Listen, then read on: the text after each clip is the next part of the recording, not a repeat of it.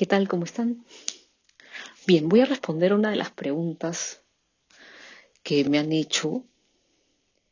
Y es una pregunta muy bonita, sobre todo porque por el contexto, ¿no? Porque me dice, eh, o sea, el contexto después que me hizo la pregunta, ¿no? Me dijo, yo no sé quiénes son los ángeles, y la verdad es que yo no sé si existen, no sé si tengo un ángel de la guarda.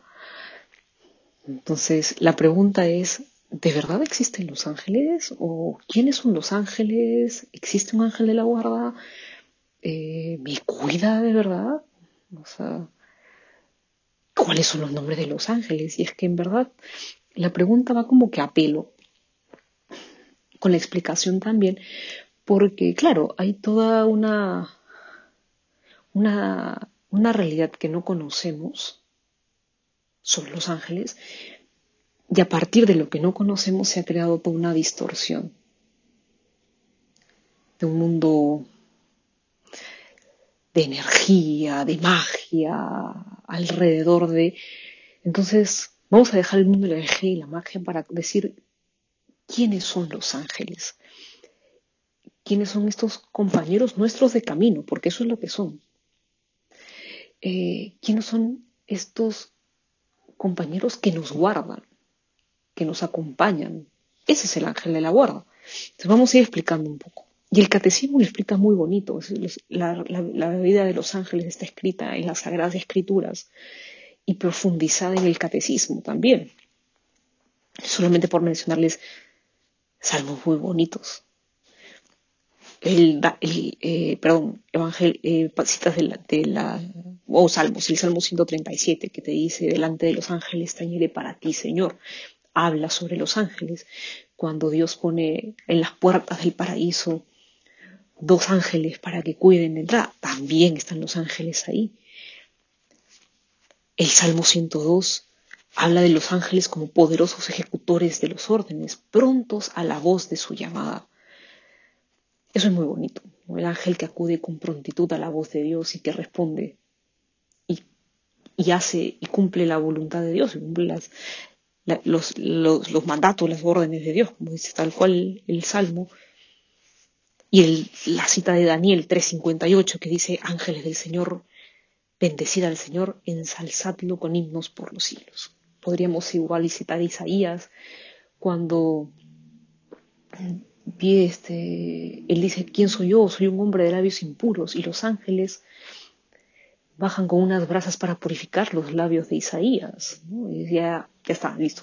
No, digas que eres de labios impuros, ya está purificado todo y no pasa nada, no hay problema. Para decir quiénes son las, si la Sagrada Escritura nos habla sobre los ángeles, valdría la, vale la, de, la necesidad de, preguntarnos quiénes son los ángeles.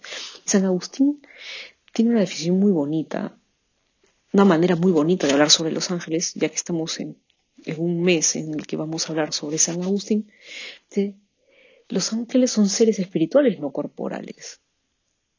Y si me preguntan, ángel es el oficio. Si me preguntan, dice San Agustín, ¿cuál es la naturaleza? La naturaleza del ángel es ser un espíritu. Y si me preguntan por su oficio, ¿qué es ser? Un ángel. Y que su ángel es el mensajero. Ángel significa mensajero. Su naturaleza es espiritual, espiritual no corporal, no corporal, que tiene inteligencia y voluntad. Son criaturas personales e inmortales. Y que superan en perfección a todas las criaturas visibles, vamos a decir de la tierra, pero superan en perfección a todas las criaturas visibles pero son personales e inmortales. No son eternas, eterno solo Dios. Eso significa que cuando uno reza en el credo, creo en Dios Padre Todopoderoso, Creador del cielo y de la tierra, y como el credo de Nicea Constantinopla detalla de todo lo visible y lo invisible, ese mundo invisible, en ese mundo invisible están los ángeles. Los ángeles son criaturas y yo voy a parar aquí un ratito porque me, me acabo, o sea, no lo, no lo tenía mapeado, pero me parece algo muy hermoso cuando uno habla cuando uno piensa entre los ángeles y los hombres y la diferencia abismal en perfección nada más que existen entre ellos y nosotros, pero un ángel es una criatura, nosotros tenemos la posibilidad y de hecho somos hijos de Dios. Y Cristo murió para redimirnos a nosotros. El hombre es como que la niña de los ojos de Dios. No que, que, lo odia a los ángeles, no, los ama. Los ama como criaturas que son. Pero hay una canción que se llama, una canción que se llama Altísimo Señor, y que a mí me gusta, personalmente me gusta mucho porque dice, una letra de la estrofa, dice, los ángeles al ver tal gloria y majestad, hasta hablando de la Eucaristía, con profunda humildad, adoran tu poder, sin ellos merecer la dicha de gozar del sumo bien hecho manjar. Yo creo que ahí se resume de la manera más preciosa quiénes son los ángeles los ángeles son los servidores, son los mensajeros de Dios. Están al servicio y ayudan a la misión salvadora de Cristo, ayudando al hombre a salvarse. Por lo tanto, los ángeles son nuestros, como dije hace un rato, nuestros compañeros en camino. la iglesia se beneficia del servicio de los ángeles. nosotros podemos gozar de su compañía. Los ángeles son los que nos dan los consejos y los que nos ayudan a encauzar las gracias del Espíritu Santo para obrar o no obrar, hacer o no hacer. Son los que nos aconsejan. Por eso, cuando dice los ángeles al ver tal gloria y majestad, la presencia de real de Cristo en la Eucaristía, con profunda humildad adoran el poder, el poder de Dios, de siendo Dios, hacerse hombre, y no solamente de hacerse hombre, sino hacerse pan, de hacerse alimento para nosotros. Y los ángeles no lo pueden consumir. Nosotros sí. Entonces, eso hace que el servicio del ángel, el servicio que presta el ángel, sea necesario, indispensable para la misión de Cristo y de la Iglesia y para nuestra salvación. Son los que nos acompañan. Por eso tenemos un ángel de la guarda. Estamos rodeados de su custodia y de, y de su intercesión. Y acompañan la vida del hombre. Acompañan nuestra vida están junto a nosotros. A veces uno dice es la voz de tu conciencia, probablemente también sea el ángel que está a tu costado diciéndote, pues, o sea, mira que por ahí no va, eh, mejor no vayas por ahí, o sea, que ten cuidado por acá, eh, ¿por qué no tal cosa? ¿O por qué no lo otro? Son los que nos sugieren. A veces uno dice, bueno, yo acá estoy solo, a mí nadie me ve, no voy a hacer nada, pero el ángel de la guarda es el que te ve, el que está ahí a tu lado. Cuando uno tiene unas ganas de hacer las cosas totalmente mal y dice, bueno, ah, estoy encerrado yo en mi cuarto o estoy aquí caminando por la calle solo, nadie me ve, pues no, el ángel de la guarda que todos tenemos, que todos, absolutamente todos tenemos, es el que está ahí a tu lado, es el que te ve. Es la típica imagen que uno tiene cuando habla de, no sé, pues habla de, las caricaturas o el discernimiento, cuando habla, tienes el diablito y el angelito, que te están suscitando cada uno una cosa a cada, a cada lado. Pues que es así. El ángel de la guarda camina contigo, no, o sea, no permitirá que resbale tu pie. A sus ángeles ha dado órdenes para que te guarden en tus caminos. ¿Se acuerdan? ¿Se acuerdan de esa, esa, cita? A, los ángeles ha dado órdenes para que te guarden en tus caminos. Ese es el ángel de la guarda. Y así eso es una de las tentaciones que también con las que el demonio tienta a Jesús. Porque dice el Señor, a sus ángeles ha dado órdenes para que te guarden en tus caminos. Y Jesús le contesta, no tentarás al Señor tu Dios. Claro, los ángeles están ahí, están a tu lado. sí tenemos un ángel de la guarda, todos tenemos un ángel de la guarda, que está con nosotros, que camina con nosotros y que como su misión es caminar con nosotros mientras estemos en la tierra, bueno, cuando ya podamos gozar de la presencia de Dios, pues ya no nos cuidará más, pero hasta que nosotros estemos peregrinando por este mundo, Él va a estar a nuestro lado. Ese es el ángel de la guarda. Y todos tenemos uno. Todos tenemos uno. Y Papa Francisco señala, da, unas pinceladas sobre, sobre sobre el ángel de la guardia tiene unas enseñanzas muy bonitas. Los ángeles de la guarda son los consejeros, y cita el Papa lo que he dicho, enviado a los ángeles para que te guarden en tus caminos, y también son los que luchan contra el demonio, son los que nos defienden de los ataques del demonio, pero evidentemente nos defienden y nos cuidan, pero el que uno uno siempre es libre, entonces no es que el ángel vaya a tomar la decisión por ti de, hacer tal o cual cosa, no, el, el ángel te, te, cuidará, te aconsejará, pero el que tiene toda la libertad del mundo de hacer el bien o no es uno, eso siempre está. No va a quebrantar tu libertad, si Dios no la quebranta, menos un ángel. Y la misión de San Miguel Arcángel es específica en que Él es el que, Él es el príncipe de la milicia celestial. Él es el que lidera el ejército celestial contra el demonio. Por eso uno siempre reza, hay una oración muy bonita San Miguel Arcángel, en la que pedimos que nos defienda y que expulse a Satanás y a los otros espíritus malignos que andan por el mundo para la perdición de las almas, que están dando vueltas, que nos están dando vueltas a todos nosotros por todos lados que luche contra las acechanzas del demonio. Esos son los ángeles. lo que el Papa, lo que Papa Francisco nos recuerda mucho, además de decirnos que cada uno tiene un ángel de la guarda y que es consejero, nos, nos invita a ser dóciles al Espíritu Santo y a este compañero que nos este compañero de camino, iba a redundar, a este compañero el espíritu que hace que el ángel nos sugiera algo, alguna, alguna iniciativa muy buena, alguna obra de caridad muy buena, algún, dar un consejo, O no hacer tal o cual cosa, uno tiene que ser dócil al espíritu para poder escuchar su voz. Es un amigo que no podemos ver, pero que podemos escuchar. Y como viene de parte de Dios, el Papa Francisco nos pide que no nos rebelemos contra Él. Es así, fue clarísimo. En una de las catequesis sobre los ángeles, el Papa Francisco dijo que no podemos rebelarnos contra nuestro ángel, contra este ángel de la guarda que nos acompaña y que su misión es guiarnos hacia Dios. No nos podemos rebelar. Nos estaríamos revelando la voz de Dios.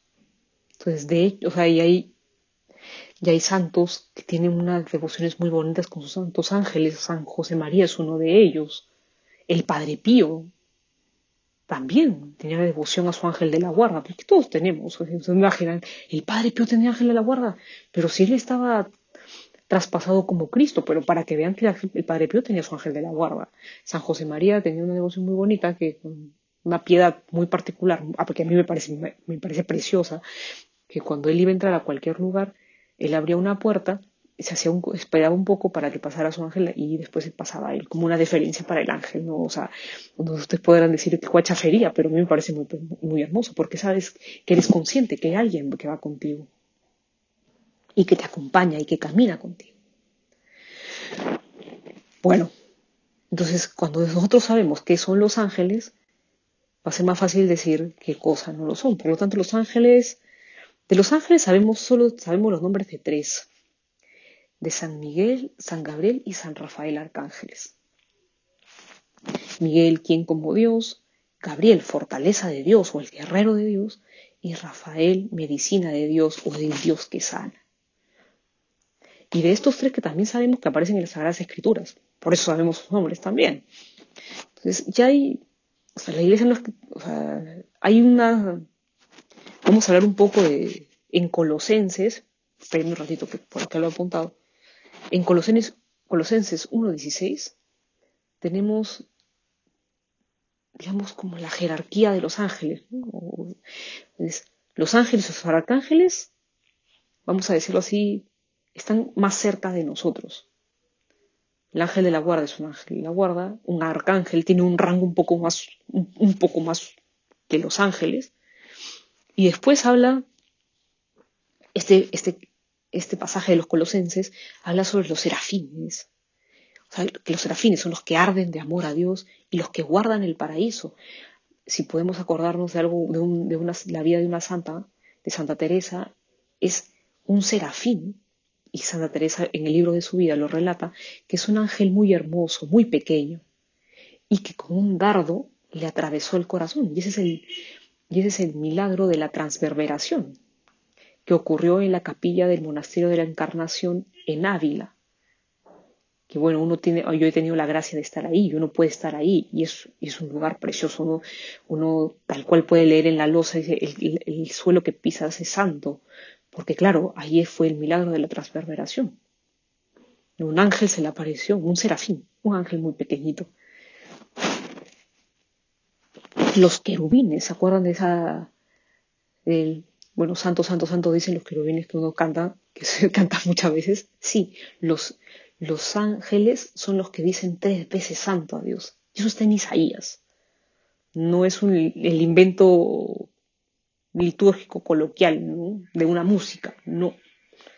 Los querubines aclaman a Dios santo, santo, santo es el Señor. Eso está en el libro de Isaías. Y después habla de las dominaciones, de los principados, de las potestades, de los tronos, virtudes, con sus virtudes y los santos serafines. Cantamos humildemente tu alabanza. Eso está en la liturgia en las misas sobre los santos ángeles. El, Día de los Ángeles Custodios es el 2 de octubre, si mal no recuerdo. Entonces, uno puede celebrar con devoción esta liturgia y va a escuchar ahí con, los, con sus virtudes y los santos serafines cantando humildemente tu alabanza. Justo la oración antes de la consagración. Entonces, Esos son los ángeles. Y si uno regresa a la liturgia, puede decir también que nuestra vida está protegida por ellos, que asisten a Dios en el cielo. Dice que nuestra vida esté protegida en la tierra por quienes te asisten continuamente en el cielo. Y nosotros podemos estar defendidos por, su protección y gozar eternamente de y, gozar de su, eternamente. ¿Dicho eso? Bueno, no me acuerdo, pero probablemente sea un error. Pero es gozar también de su compañía. ¿Y por qué hago hincapié en esto y en los nombres de los ángeles? Porque hay uno lo googlea cuando tiene curiosidad en, ver el tema de los ángeles y se encuentra pues con Uriel, no sé cuánto, Uriel, que no es Gabriel, y con unos nombres un poco extraños. Y vamos, ya que sabemos qué son los ángeles, que son criaturas personales, Eh, con las que uno se puede relacionar y es un compañero de camino, con eso podemos decir que los ángeles no son chispas de luz. Porque si hay una doctrina de New Age que te dice que los ángeles son chispas de luz, que en realidad un ángel es una manera de comunicarse con uno mismo. Por eso están los cristales de los ángeles y un montón de cosas más que la verdad es que no son necesarias. Si el ángel es una criatura personal, yo me puedo relacionar con él tranquilamente. Y no necesito nada, ningún otro accesorio más, ni, ni, ni, ni puede ser tan etéreo como una fuerza, ni necesito un cristal para hablar con él. Necesito ponerme en oración para hablar con él, para escuchar en sintonía con Dios. ¿Y por qué es ponerse en oración? Porque cuando yo me pongo en sintonía con Dios, soy capaz de escuchar todo aquello, escuchar la voz de Dios y todo aquello que viene de Dios. Entonces podré escuchar a mi ángel de la guarda, podré escuchar también la voz del Espíritu Santo y ser dócil a este Espíritu.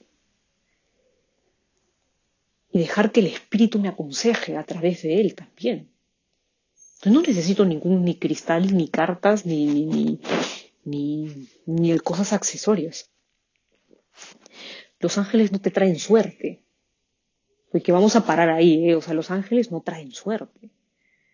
Porque no son amuletos. Las cosas que te traen suerte son amuletos. Y los amuletos van directamente hacia la idolatría. Entonces, pues un ángel no hace eso. Lo acabamos de citar en, en este canto tan hermoso del Altísimo Señor, que es un himno eucarístico, que los ángeles, bueno, se inclinan hacia la presencia real de Cristo en la Eucaristía. Entonces, no hay, no hay, no hay por ningún lado que pueda darse el fetichismo, el politeísmo. Con los ángeles no. ¿Por qué?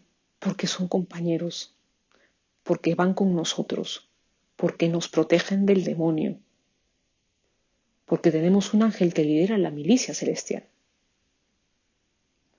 Y no con su poder, sino con el poder que Dios le ha dado, Él es el que arroja al infierno Satanás. Reza esta oración. Esta oración que es tan bonita no es, una oración que escribe León XIII.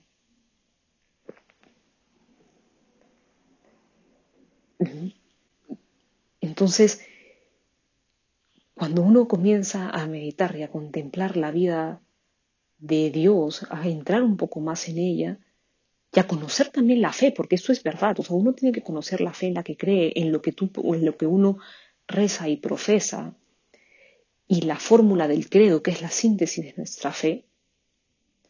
Entonces es importante formarnos, sí. Entonces, un ángel, el ángel, los ángeles, que son estos seres, estas criaturas personales inmortales, que dice el catecismo, que nos superan en perfección, son los servidores y los mensajeros de Dios, y son los que nos acompañan son los que nos anuncian la paz. Y nosotros podríamos caminar con ellos cuando también anunciamos la buena nueva de Jesucristo. Caminaremos con ellos, por supuesto que sí, como los santos lo hicieron, claro que sí. Los ángeles, un ángel, San Miguel, le enseñó a rezar a los pastorcitos, postrado en tierra porque se les y él y San Miguel Arcángel le dio la primera le dio la, comunión de su primera comunión se lo dio un ángel a los pastorcitos en Fátima ¿no? entonces yo creo que uno conoce muy poco y en realidad esta esta parte de saber que no estamos solos porque uno muchas veces se siente solo esta parte que uno no se siente solo y que sabe que camina y que tiene compañeros en el camino que te ayudan a crecer en la fe es vital para progresar en nuestro camino hacia Dios. Y los ángeles son estos, son aquellas, aquellos que nos van a ayudar a llegar al cielo. Entonces, no hay que tenerle miedo a la devoción a los santos ángeles, al contrario, hay que promoverla, hay que cultivarla, hay que conocerlos y hay que dejarnos guiar por estos amigos, por estos compañeros que Dios nos ha puesto para poder llegar así al cielo. Que Dios les bendiga.